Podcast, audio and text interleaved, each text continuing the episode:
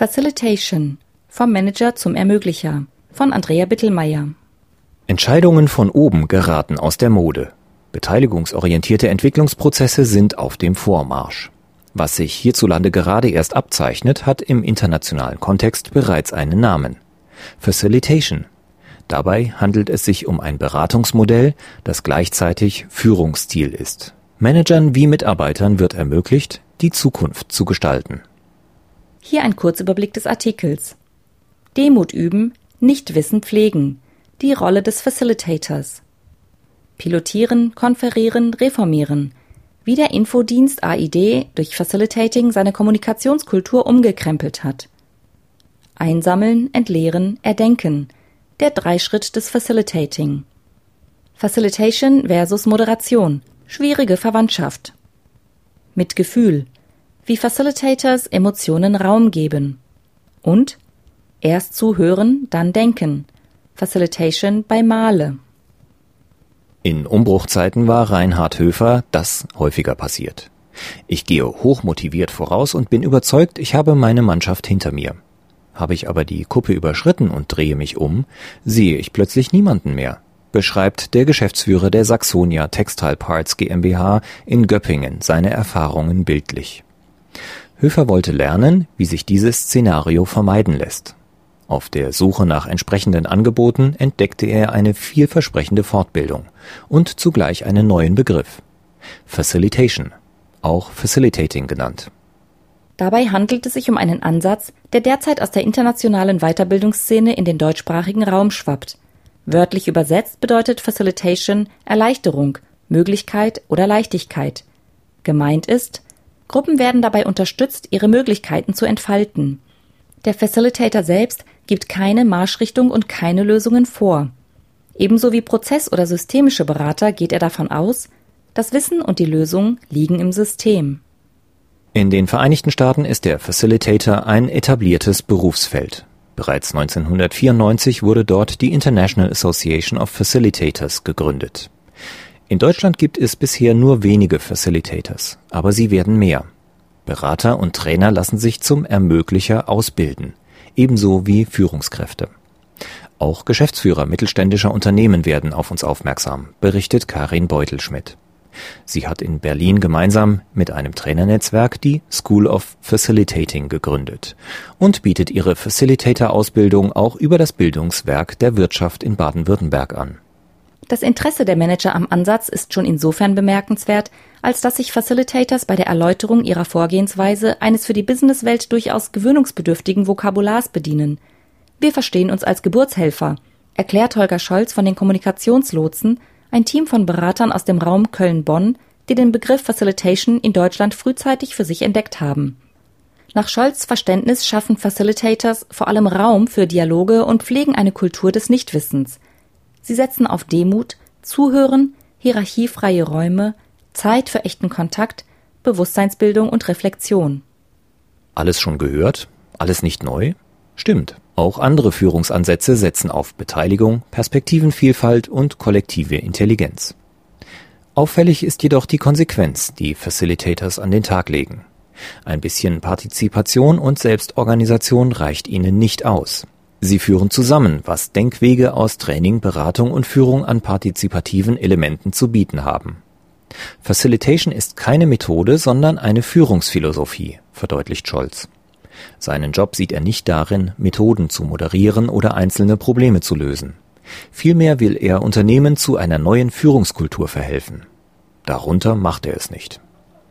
Das kann Margareta Bühning-Fesel, geschäftsführender Vorstand des gemeinnützigen Vereins und Fachverlags AID Infodienst e.V., bestätigen.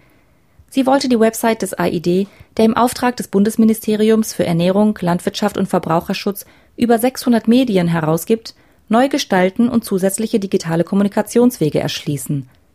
Mehrmals hatte sie versucht, für dieses Vorhaben ein schlagkräftiges Team zusammenzustellen. Doch niemand zog richtig mit.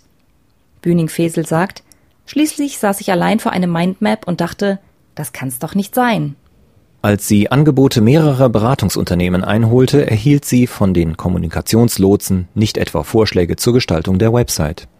Vielmehr erklärten sie in bester Facilitator-Manier, wir sind nur die Hebammen, das Kind müsst ihr schon selbst bekommen. Die Geschäftsführerin ließ sich darauf ein. Nach der Arbeit mit einer Pilotgruppe, die alle Hierarchieebenen und Funktionen von AID widerspiegelte, empfahlen die Kommunikationslotsen eine Zukunftskonferenz, in der alle 68 Mitarbeiter gemeinschaftlich die Eckpfeiler einer wünschenswerten Zukunft erarbeiteten. Dabei fanden sie heraus, Strukturen, Arbeitsabläufe und Kommunikationsprozesse müssen überarbeitet werden, um besser und effektiver arbeiten und auch das Internet umfassender nutzen zu können eines der ersten konkreten Ergebnisse? Die Internetredaktion muss aufgelöst werden. Vor dem Hintergrund, dass der digitale Auftritt verbessert werden sollte, mutet dieser Schritt vielleicht seltsam an, erklärt Bühning-Fesel. Doch er brachte neuen Schwung. Denn fortan betreut ein Team ein Thema über alle Kanäle hinweg. Die geballte thematische Expertise kommt dem Internetauftritt zugute. Zudem liegt die Verantwortung für die digitale Kommunikation jetzt bei der gesamten Mannschaft. Wegducken ist nicht mehr möglich. Auf die Zukunftskonferenz folgten Großgruppenkonferenzen und Gruppenarbeit, um die Details des Veränderungsprozesses auszuarbeiten. Beschlossen wurde dort auch, die Besprechungskultur komplett umzukrempeln. Die Veränderungen sind bereits äußerlich sichtbar. Die Tische wurden aus den Räumen verbannt, stattdessen gibt es Stuhlkreise und Stellwände. Darüber hinaus gelten für alle Besprechungen neue Regeln. So ist jetzt jeder Teilnehmer für das Ergebnis einer Zusammenkunft verantwortlich. Die neue Form des Zusammenarbeitens elektrisiert. Bühning-Fesel sagt, es klingt fast kitschig, aber ich spüre die Weisheit der vielen. Damit sich die kollektive Intelligenz wirklich entfalten kann, raten die Vertreter des Facilitation-Ansatzes dazu, die Betroffenen zu einem frühestmöglichen Zeitpunkt in den Prozess einzubinden. Und nicht erst dann, wenn über die Möglichkeiten A, B oder C abgestimmt wird. Wir wollen echte Wahlmöglichkeiten schaffen, betont Kommunikationslotse Scholz es gehe darum, einen Raum für Co-Kreation zu schaffen, in dem ein gemeinsamer kreativer Durchbruch erzielt werden kann, der von allen als richtiger Lösungsweg empfunden wird. Damit streben Facilitators das an, was Naturwissenschaftler, Systemtheoretiker und Psychologen als Emergenz bezeichnen. Die spontane Herausbildung neuer Eigenschaften oder Strukturen auf der Makroebene eines Systems infolge des Zusammenspiels seiner Elemente. Diese kann man nicht erzwingen, man kann ihr jedoch entgegengehen. Die Methode Dynamic Facilitation zeichnet die einzelnen Schritte des Weges beispielhaft vor. Zunächst werden Ziele und Lösungsvorschläge, aber auch alle Einwände und sonstigen Anmerkungen der Teilnehmer notiert. Danach setzt eine Lehre in der Diskussion ein.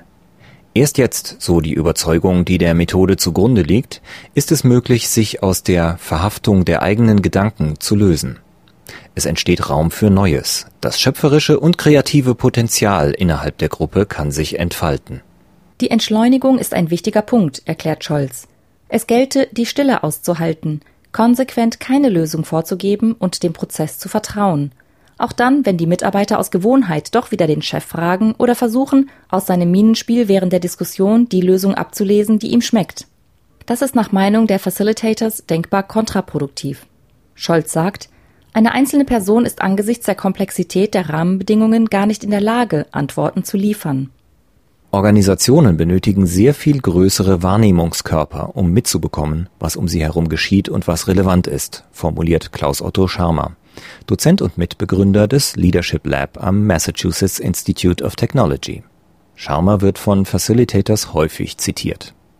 Seine Theorie U dient ihm als geistiges Fundament ihrer Arbeit. Deren zentrale Idee? Durch eine nicht urteilende, unvoreingenommene und offene Haltung sowie durch die gezielte und gekonnte Nutzung von Expertenwissen wird ein Unternehmen nicht länger von den Erfahrungen aus der Vergangenheit gesteuert, sondern von der Zukunft her. Die große Herausforderung von Führung besteht demzufolge darin, zu sehen und zu verstehen, was entsteht, die daraus entstehenden Möglichkeitsräume wahrzunehmen und entsprechend zu handeln. Sharma beschreibt einen Prozess, der dazu idealerweise durchlaufen wird. Zu ihm gehören unter anderem die gemeinsame Intentionsbildung, die gemeinsame Wahrnehmung und die gemeinsame Willensbildung. Gemeinsam zu Entscheidungen zu kommen, die von der ganzen Gruppe getragen werden, ist auch erklärtes Ziel von Business-Moderatoren. Darüber hinaus hat die Business-Moderation weitere Berührungspunkte zum Ermöglichungsansatz, etwa die systemische Denkweise und den Einsatz von Großgruppenkonferenzen. Auch Business-Moderation bedeutet partizipative Problembewältigung in Organisationen, erklärt der Moderationsexperte Josef Seifert. Nach Meinung des Geschäftsführers des Beratungsunternehmens Moderatio im oberbayerischen Pörnbach könne der Begriff Facilitation sogar als englischsprachiges Pendant zur Moderation verstanden werden. Das würden jedoch nur die wenigsten Moderatoren und wahrscheinlich kein Facilitator unterschreiben. Denn die Vertreter beider Ansätze bilden derzeit zwei Szenen, die sich nicht wirklich grün sind. Seifert beobachtet einen regelrechten Ideologiestreit. Während die Facilitators den Moderatoren vorwerfen, zu statisch vorzugehen und der schöpferischen Kraft der Gruppe zu wenig Raum zu geben, entdecken die Moderatoren esoterische Ansätze bei den Facilitators. Seifert, ganz Moderator, vermittelt. Letztlich kommt es weniger auf die Bezeichnung an, als auf die persönliche Ausrichtung des Facilitators oder Moderators und wie gut dieser zum Unternehmen passt. Ein Punkt, in dem sich Facilitation laut den Vertretern der Methode von der Moderation abhebt, ist die besondere Betonung von Emotionen. Veränderungen bringen starke Emotionen wie Euphorie, Aktionismus und Angst mit sich. Diese wegzuschieben funktioniert nicht, erklärt Facilitator-Ausbilderin Beutelschmidt. Facilitators lernen, diesen Gefühlen Raum zu geben, was laut Beutelschmidt zum Beispiel so aussehen kann. Zunächst spricht der Facilitator die Emotionen an und zeigt damit, dass es in Ordnung ist, ja sogar erwünscht, sie auszudrücken. Später lernen die Mitarbeiter ihre Gefühle selbst zu thematisieren. Sie sagen dann etwa, ich weiß, ich bin immer derjenige, der nörgelt, aber mir erscheint es wichtig, dass wir doch noch mal genau hinschauen. Interessanterweise fühlen sich gerade Zahlenmenschen von dieser spezifischen Vorgehensweise oft angesprochen. Ich als Ingenieur komme weg von Zahlen, Daten und Fakten hin zu einer anderen Wahrnehmungsebene, sagt Saxonia Geschäftsführer Höfer. In der insgesamt einjährigen Ausbildung in der School of Facilitating von Beutelschmidt und ihren Kollegen hat er gelernt, seine Gefühle, Widerstände und Blockaden zu erspüren und seine Mitarbeiter zu selbigen zu ermutigen. So will er künftig in Besprechungen direkt fragen, wie fühlt sich das für dich an? Wie geht es dir damit? In seinem Unternehmen hat er sich auf die Suche nach First Followers gemacht, die ebenfalls Facilitators werden möchten.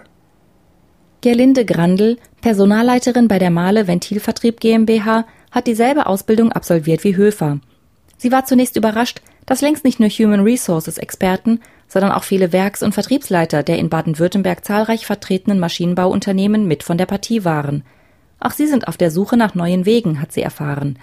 Alle Teilnehmer kannten Beispiele für Veränderungsprojekte, die nicht den gewünschten Erfolg gebracht haben oder versandet sind.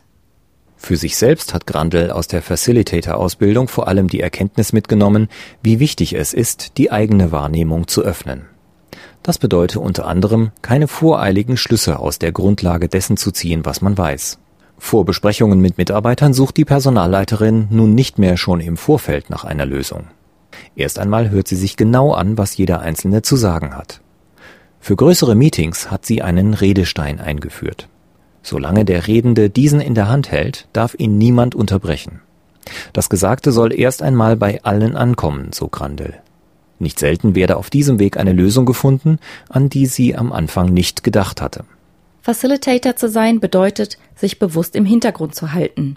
Der Star ist der Kunde, nicht der Berater, das Team, nicht die Führungskraft, erklärt Berater Scholz. So ist beim Verlag AID die Geschäftsführerin oftmals gar nicht dabei, wenn neue Strukturen ausgearbeitet werden. Die neue Verteilung der Redaktionsaufgaben tüfteln zum Beispiel 20 Mitarbeiter aus allen Abteilungen und Hierarchien zusammen aus. Bühning-Fesel segnete die neue Struktur nur noch ab. Ich muss nicht mehr alles selber machen, freut sie sich. Damit jedoch kein falscher Eindruck entsteht. Bühning-Fesel ist alles andere als arbeitslos geworden. Veränderungsprozesse nach dem Facilitation-Ansatz durchzuführen, kostet im Gegenteil viel Zeit. Die Gruppensitzungen müssen vor- und nachbereitet, die Ergebnisse reflektiert werden. Zudem heißt Facilitation auch nicht, dass eine Führungskraft keine Entscheidungen mehr trifft. Zum einen gibt es immer Situationen, in denen schnelle Entscheidungen gefragt sind und Beteiligungsprozesse gar nicht möglich sind. Zum anderen verbleibt das letzte Wort ohnehin bei der Führungskraft. Sie ist es, die am Ende die Ergebnisse absegnet und die Verantwortung trägt. Und sie muss weiterhin damit leben, dass sie nicht immer die hundertprozentige Zustimmung ihrer Mitarbeiter bekommen kann.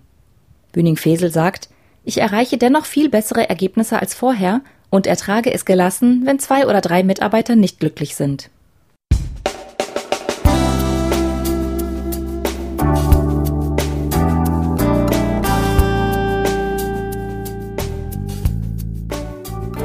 Sie hörten den Artikel Facilitation vom Manager zum Ermöglicher von Andrea Bittelmeier.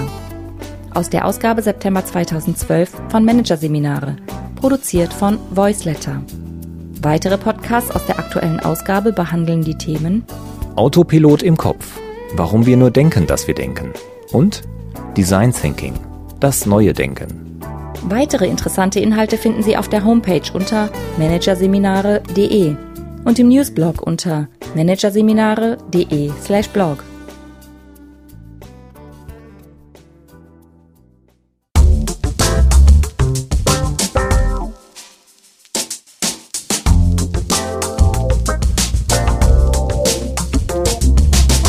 Das war der Podcast von Managerseminare, das Weiterbildungsmagazin. Ausgabe September 2012. Dieser Podcast wird Ihnen präsentiert von www.konkurrenzberater.de. Konkurrenzanalyse als Navigationssystem für den Wettbewerb. Übrigens, immer mehr mittelständische Unternehmen investieren in eine professionelle und systematische Wettbewerbsbeobachtung und sind dadurch schneller am Markt, machen mehr Umsatz, kommunizieren klarer. Mehr Informationen Beratungs- und Trainingsangebote zum Thema Konkurrenzanalyse finden Sie unter www.konkurrenzberater.de de